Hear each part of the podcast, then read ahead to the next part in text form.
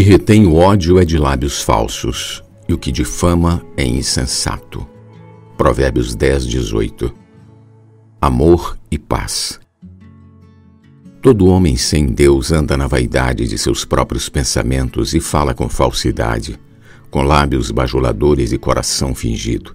Salmos 12, 2. Ele guarda rancor e ressentimentos. De sua boca sai toda a amargura, cólera, ira, gritaria e bem assim toda malícia. Ele não tem paz em sua casa. Ele guarda raiz de amargura que, ao brotar, perturba-o e contamina muitos. Por isso ele trata sua esposa com amargura, Colossenses 3,19, e não consegue conviver em paz com ninguém. Com a boca elogia e pelas costas difama. Graças a Deus, hoje recebemos a sua vida, que nos supre como amor divino. A nossa vida mudou. Aprendemos a ser compassivos para com os outros. E a maior virtude em relacionamentos é perdoar uns aos outros. Efésios 4, 31 e 32.